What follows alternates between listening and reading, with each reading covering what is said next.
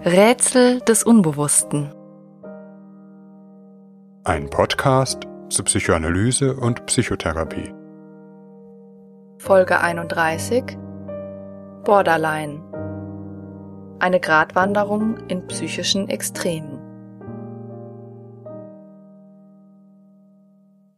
Wir bewegen uns in dieser Folge in einen Grenzbereich der Psyche, Extremzustände des Erlebens, die für die Betroffenen und ihr Umfeld in der Regel einiges an Zumutungen bedeuten. In Folge 29 dieses Podcasts haben wir bereits über strukturelle Störungen gehört. Es handelt sich dabei um tiefgreifende Defizite im Bereich des Gefühls und Selbsterlebens, Störungsformen, die also in einer gravierenden Weise in die Ich-Struktur eines Menschen eingreifen. Gewissermaßen der Prototyp einer schweren strukturellen Störung ist die sogenannte Borderline-Persönlichkeitsstörung, auch emotional instabile Persönlichkeitsstörung des Borderline-Typs genannt. Dieses Störungsbild weist man in der Psychoanalyse auch häufig dem sogenannten Bereich der frühen Störungen zu, da Borderline in der Regel auf massive Entbehrungen und lebensgeschichtliche Instabilitäten in der frühesten und frühen Kindheit, also im Säuglings- und Kleinkindalter, zurückgeht. Studien weisen bei einem Großteil von Borderline-Patienten traumatische Erfahrungen in den frühkindlichen Beziehungen nach. Bei Borderline handelt es sich, wie der Begriff der Persönlichkeitsstörung bereits insinuiert, um eine schwerwiegende Erkrankungsform, die in fundamentaler Weise in die Persönlichkeit eingewoben ist man müsste noch treffender sagen, einen wesentlichen Teil der Identität trifft. Eine therapeutische Behandlung ist möglich. Es gibt hier verschiedene Ansätze. Allerdings ist die Behandlung oft sehr langwierig, geht in der Regel weit über die Möglichkeiten der Kassenfinanzierung hinaus und ist für alle Beteiligten hoch anstrengend, wenn auch notwendig. Immer wieder wird auf Informationsseiten aber selbst unter Fachleuten der Beginn der Borderline-Störung in das Jugend- und frühe Erwachsenenalter gelegt. Das ist allerdings nur bei bestimmten Fällen zutreffend. Richtig ist, dass sich charakteristische Symptome der Borderline-Störung für Außenstehende besonders deutlich im Jugendalter offenbaren, die Störung in diesem Alter manifest wird. Meist aber geht Borderline auf sehr viel frühere Störungsquellen, nicht selten auch Traumata zurück, weshalb auch das Wesen dieser Personen in so elementarer Weise angegriffen ist. Eine Diagnose von Borderline ist aber manchmal gar nicht so einfach und sollte auch nicht leichtfertig gestellt werden. Vorsicht ist insbesondere bei Jugendlichen und jungen Erwachsenen geboten, deren Persönlichkeitsentwicklung noch nicht abgeschlossen ist, beziehungsweise oftmals noch sehr beeinflussbar und flexibel. Eine richtige Diagnose hilft andererseits, die passende Behandlung bzw. eine adäquate Behandlungsplanung mit dem Patienten zu erarbeiten. Leider orientieren sich einige Kliniker bei einer Diagnose vor allem an dem vermeintlichen Kriterium des sogenannten selbstverletzenden Verhaltens, das bei vielen Borderline-Störungen eine Rolle spielt, allerdings bei weitem nicht allen. Sowie umgekehrt nicht jedes selbstverletzende Verhalten auf Borderline schließen lässt. Wodurch zeichnet sich die Borderline-Störung allgemein aus? Nach dem ICD-10, dem gängigen Diagnosemanual der WHO, gibt es einige deskriptive Anzeichen, die auf eine Borderline-Störung schließen lassen.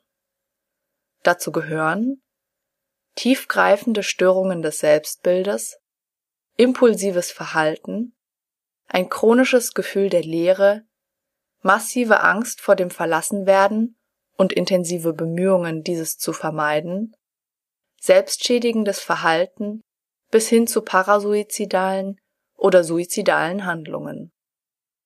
Darüber hinaus treten häufig diverse weitere charakteristische Symptome auf, allen voran eine chronische, frei flottierende Angst, das heißt eine Angst, die sich nicht an einen Gegenstand oder an ein Thema heftet, sondern einfach bloß diffus da ist. Aber auch Zwangssymptome sind nicht selten. Dissoziative Reaktionen kommen sehr häufig vor. Paranoide Züge, manchmal auch zeitweise auftretende pseudopsychotische oder psychotische Zustände, wie zum Beispiel Wahngedanken. Charakteristisch ist, dass Borderline-Phänomene insbesondere in emotional bedeutsamen Beziehungen auftreten, die von den Betroffenen hochproblematisch erlebt werden. Eine geliebte Person kann hoch idealisiert, aber ebenso verachtet und gehasst werden, wobei es hierbei oftmals zu radikalen Umschwüngen kommt, weshalb die Beziehungsgestaltung von Borderline-Betroffenen meist einen sehr instabilen und krisenhaften Zug aufweist. Dies ist ein zugegebenermaßen äußerst breites Spektrum, man könnte sagen, ein Sammelsurium an Symptomen. Doch was heißt das nun? Wie können wir uns das genau vorstellen? Es gibt ja nicht selten Patienten, die ein schlechtes Selbstbild haben, sich in Berg- und Talbahnbeziehungen befinden, die sich leer und deprimiert fühlen und die deshalb noch lange nicht Borderline haben. Wir kommen zurück zu dem Begriff der strukturellen Störung, wie er in psychodynamischen Ansätzen Verwendung findet. In der Psychoanalyse gibt es viele verschiedene Konzeptionen und theoretische Ansätze zum Borderline-Syndrom und der Begriff wird zum Teil sehr unterschiedlich benutzt. Vielen Borderline-Konzeptionen ist gemein, dass sie sich auf Patienten beziehen, die weder auf einem neurotischen Niveau anzusiedeln sind, noch den psychotischen oder schizophrenen Erkrankungsformen zuzurechnen. Neurotisch meint dabei, dass psychische Probleme im Angesicht einer relativ gelungenen Ich-Entwicklung auftreten, sich innere Strukturen ausbilden konnten. Konflikte treten hier im Gegensatz zu Borderline-Erkrankungen in einer umgrenzten Form auf und sind leichter bearbeitbar, auch wenn sie zum Teil ziemlich heftig werden können. Von psychotisch ist die Rede, wenn es während der Ich-Entwicklung zu massiven Störungen kam, die das gesamte Denken und Sein in fundamentaler Weise verstört haben. Wobei das Charakteristische darin liegt, dass die Wahrnehmung der Realität von der Erkrankung in ausgeprägter Weise überformt wird, die Realitätsprüfung als einer der fundamentalen Fähigkeiten der Psyche nicht mehr intakt ist. Borderline bewegt sich zwischen diesen beiden Polen, schwankt phasen- oder bereichsweise zwischen einer neurotischen und einer psychotischen Position. Borderline eben. Zu Deutsch an der Grenzlinie, im Grenzbereich liegend. Der große Name, der heute immer wieder in Bezug auf Borderline fällt, ist der des zeitgenössischen Psychoanalytikers Otto Kernberg. Er beschreibt die Borderline-Störung nicht als eine Persönlichkeitsstörung, sondern als eine Persönlichkeitsorganisation. Diese Akzentverschiebung scheint minimal, macht aber einen großen Unterschied und ermöglicht unter anderem nicht nur eine viel präzisere Erfassung sondern verweist auch auf das gänzlich andere Krankheitsverständnis der Psychoanalyse. Dies insofern, als sie immer die Funktion von Symptomen ins Auge nimmt, sie nicht nur als Defizit versteht. Allerdings bedeutet diese Akzentverschiebung auch eine gewisse Verschiebung der Patientengruppe, da hier nicht nur darauf geachtet wird, welche Symptome vorliegen, sondern auch darauf, in welcher Art und Weise das Denken, die Psyche, sich organisiert und strukturiert. Borderline bedeutet hier einen spezifischen Organisationsversuch eines strukturell geschwächten Ichs, das massive Entwicklungsschwierigkeiten aufweist aufgrund verheerender oder traumatischer früher Bindungserfahrungen. Das können beispielsweise massive Instabilitäten in der Beziehung zu den Eltern gewesen sein, heftige Aggressionen, zum Beispiel verbal oder physisch gewaltvolle Streitereien zwischen den Eltern, trostlose Verlassenheit und Einsamkeit des Kindes oder im Gegenteil intrusive Nähe bis hin zu körperlichen, zum Beispiel sexualisierten Übergriffen der Eltern am Kind, die zugleich durch einen unterschwelligen oder auch offenen Hass geprägt sind. Unter dieser elementaren Verunsicherung konnten sich bestimmte Ich-Funktionen nicht oder nur mangelhaft entwickeln oder wurden aktiv zerstört. Die Symptome, die für Borderline so charakteristisch sind, stellen Versuche dar, mit den vorhandenen Mitteln einer an zumindest bestimmten Stellen wenig integrierten und gereiften psychischen Struktur diese Ich-Funktion ersatzweise herzustellen. Wenn wir Borderline verstehen wollen, müssen wir uns in die früheste und frühe Kindheit hineindenken und die Auswirkungen eines Bindungstraumas auf die frühen Formen des Erlebens nachvollziehen. Jedes Trauma in jedem Lebensalter stellt eine entsetzliche und folgenreiche Erfahrung dar. Wenn ein Trauma in einer frühkindlichen Bindungsbeziehung, etwa der Eltern gegenüber ihrem kleinen Kind, stattfindet, sind diese verheerenden Folgen aber noch einmal zugespitzt. Denn hier sind Aggressor und Schutzgeber mitunter ein und dieselbe Person. Das Kind macht die Erfahrung, dass die Person, von der es existenziell abhängig ist, zugleich auch die Person ist, die es in existenzielle Nöte stürzt. Das Kleinkind hat keine Möglichkeit, sich gegen die traumatisierende Person abzugrenzen, die Polizei zu rufen oder ähnliches.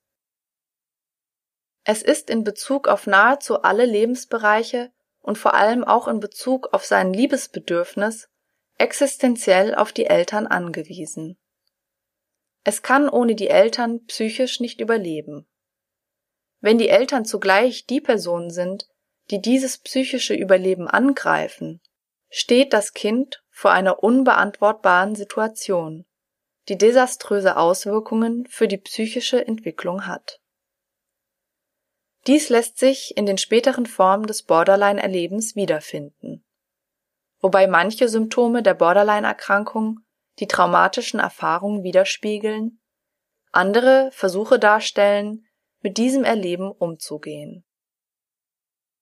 Dabei ist, je nach Ausprägung, für Borderline-Störungen charakteristisch, dass nicht unbedingt alle Formen des Erlebens und auch nicht alle sozialen Beziehungen betroffen sind, sondern vor allem Situationen und Beziehungen mit einer hohen emotionalen Bedeutung, denen also eine Bindungsqualität innewohnt. Die vielleicht verheerendste Auswirkung eines frühkindlichen Bindungstraumas ist die fehlende oder brüchige Erfahrung von Kontinuität.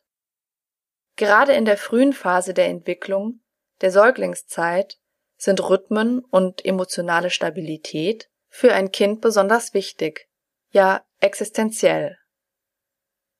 Ein Säugling konstituiert sich erst einmal wesentlich durch die Anwesenheit seiner Eltern, erlebt sich und die Welt über diese als sinnhaft und sinnvoll.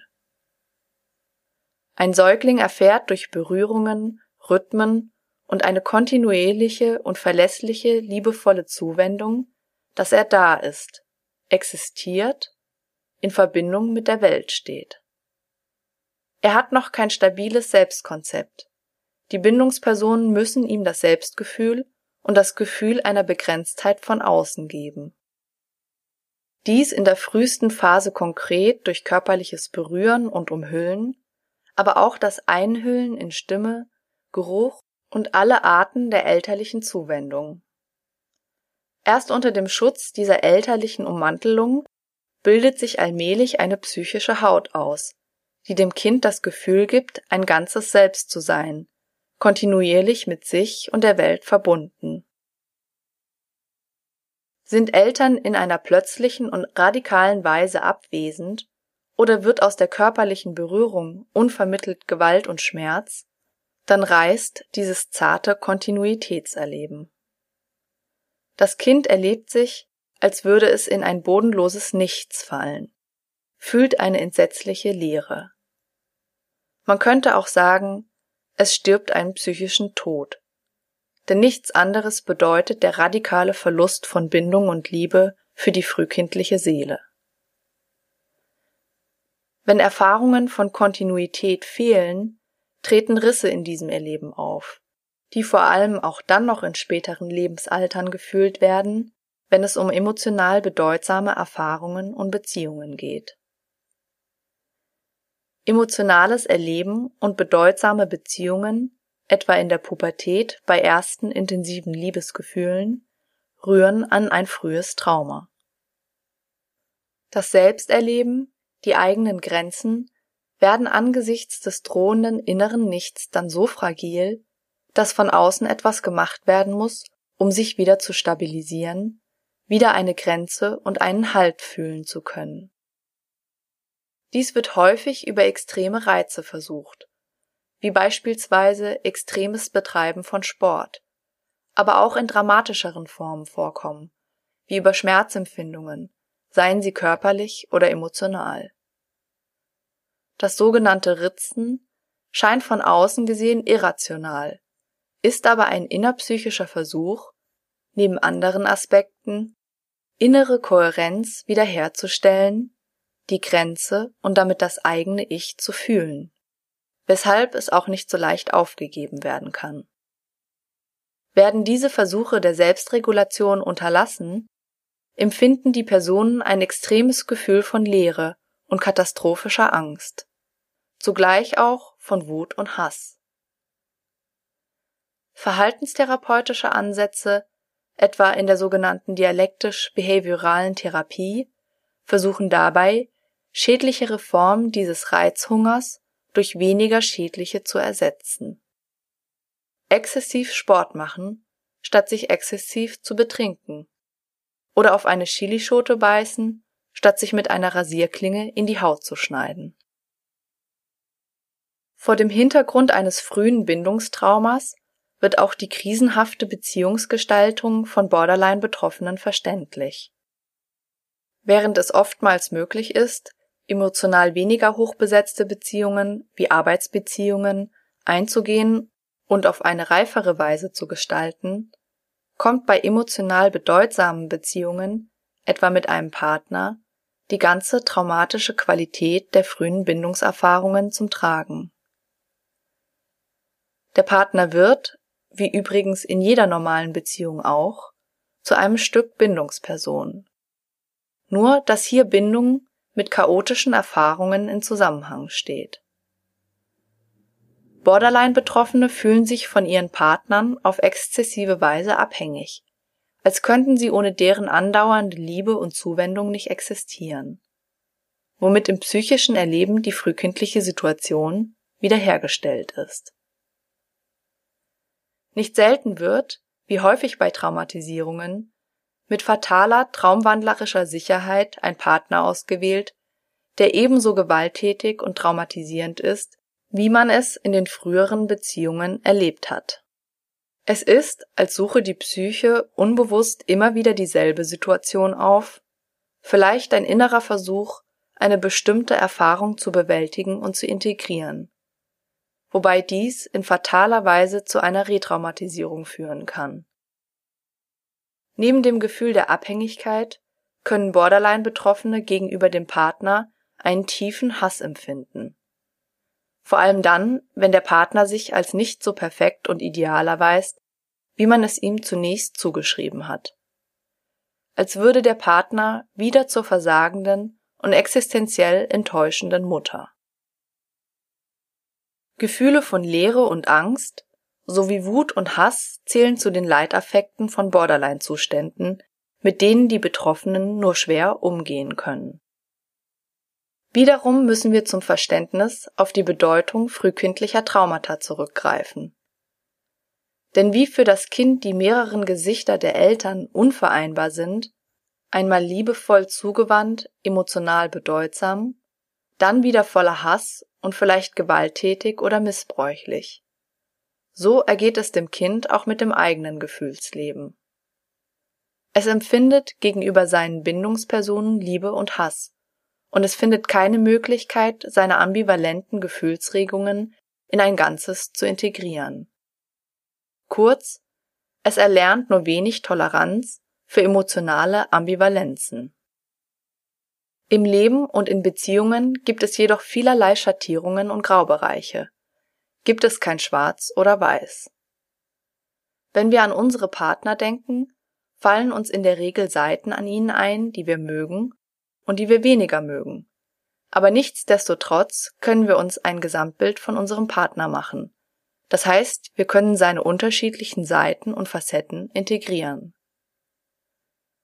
Kinder müssen diese Fähigkeit erstmal noch lernen, wie beispielsweise auch der bekannte Satz der bösen Mama offenlegt, den Kinder durchaus ganz und gar so meinen, über den wir als Erwachsene manchmal eher schmunzeln müssen.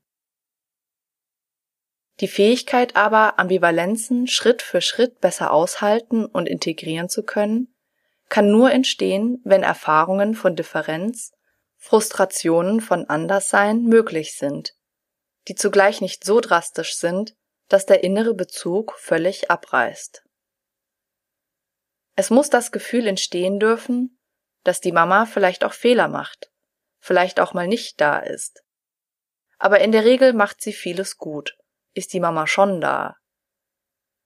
Erst wenn ein grundlegendes Gefühl von Sicherheit vorhanden ist, können auch Ambivalenzen, Konflikte und Unsicherheiten wirklich ausgehalten werden. Können diese Beziehungserfahrungen nicht gemacht werden, beziehungsweise klaffen die Eigenschaften in krasser Weise auseinander, muss auseinandergehalten werden, was nicht zusammenkommen kann und darf. Der liebe, hingebungsvolle Vater steht dann völlig unberührt neben dem gewalttätigen, beängstigenden Vater. Auch in Bezug auf das Selbsterleben wird gespalten. Das Problem ist nur, dass eine Person nicht in einer Eigenschaft zu 100 Prozent aufgehen kann. Niemand kann nur gut, nur zuvorkommend, nur freundlich oder nur böse, nur egoistisch, nur wütend sein. Durch die Spaltungstendenz entstehen bei einer Person mit Borderline oftmals extreme innere Ansprüche an andere, aber auch an sich selbst. Wenn sie diese erfüllen, erleben die Personen sich oftmals als grandios, genial und kreativ. Alles scheint ihnen erreichbar und möglich. Wenn sie diese Ansprüche nicht erfüllen, nicht perfekt sind, kippt die Stimmung, macht sich ein totales Versagensgefühl breit, Selbsthass und Vernichtungswut. Man kann in dieser Logik nur gut oder nur böse sein, Dazwischen ist nur ein sehr schmaler Grat. Diese Spaltungstendenzen, die in Bezug auf sich selbst und in Beziehungen mit anderen Anwendung finden, erklären wesentliche Elemente des Borderline-Erlebens. Es war und ist nicht aushaltbar, dass die so geliebte Person zugleich so böse sein soll. Oder gar, dass man selbst böse Anteile hat. Denn nur das Gute lässt überleben, das Böse ist ein Angriff auf die Existenz. Während diese Ambivalenz gut-böse Personen mit einer reiferen Ich-Entwicklung weniger innere Schwierigkeiten bereitet, sie sich Ambivalenzen zugestehen bzw. nebeneinander stehen lassen können. Therapie von Borderline, egal welcher Schule, bedeutet das Schaffen von seelischen Spielräumen sei es im langsamen Ersetzen, Ändern und Anpassen von Verhaltensweisen wie in der Verhaltenstherapie nach dem Prinzip Chilischote statt Messer oder in Denkweisen bzw. der Art, über Gefühle nachzudenken, wie dies in der mentalisierungsbasierten Psychotherapie vermittelt wird. Auch lang andauernde psychoanalytische Behandlungen können für Borderline wirksam sein, wobei für eine Indikation hier die Ausprägung der Borderline-Organisation und eine gute Absprache mit dem Therapeuten entscheidend sind. Eine psychoanalytische Behandlung bedeutet ein langsames Lernen in Beziehungen, eine korrigierende Beziehungserfahrung. Dass der Therapeut zugleich emotional zugewandt und verfügbar, aber eben nicht perfekt ist. Dies aber nicht bedeutet, dass die Beziehung reißt dass er Wut und Hass aushält, ohne sich zu rächen oder die Beziehung zu zerstören. Wenn eine Therapie gelingt, ist es möglich, einige Entwicklungsschritte nachzuholen, die durch das frühe Trauma verhindert oder zerstört wurden. Und aus der Wanderung am schmalen Grat kann ein etwas breiterer Weg werden